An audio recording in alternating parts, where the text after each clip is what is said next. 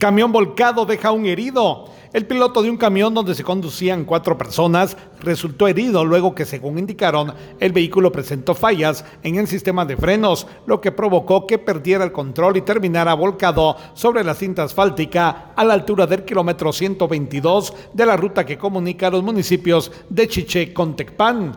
Bomberos municipales departamentales se movilizaron hasta el lugar a bordo de la unidad AD 151 para brindarle atención prehospitalaria al señor Bonifacio García Canté, de 59 años, quien presentaba una posible fractura en la extremidad superior derecha, así como golpes en el rostro. Fue estabilizado y trasladado a la emergencia del Hospital Regional de Quiché, mientras que el resto de tripulantes resultaron ilesos del percance. Desde Emisoras Unidas Quichén, el 90.3 reportó Carlos Recinos, primera en noticias, primera en deportes.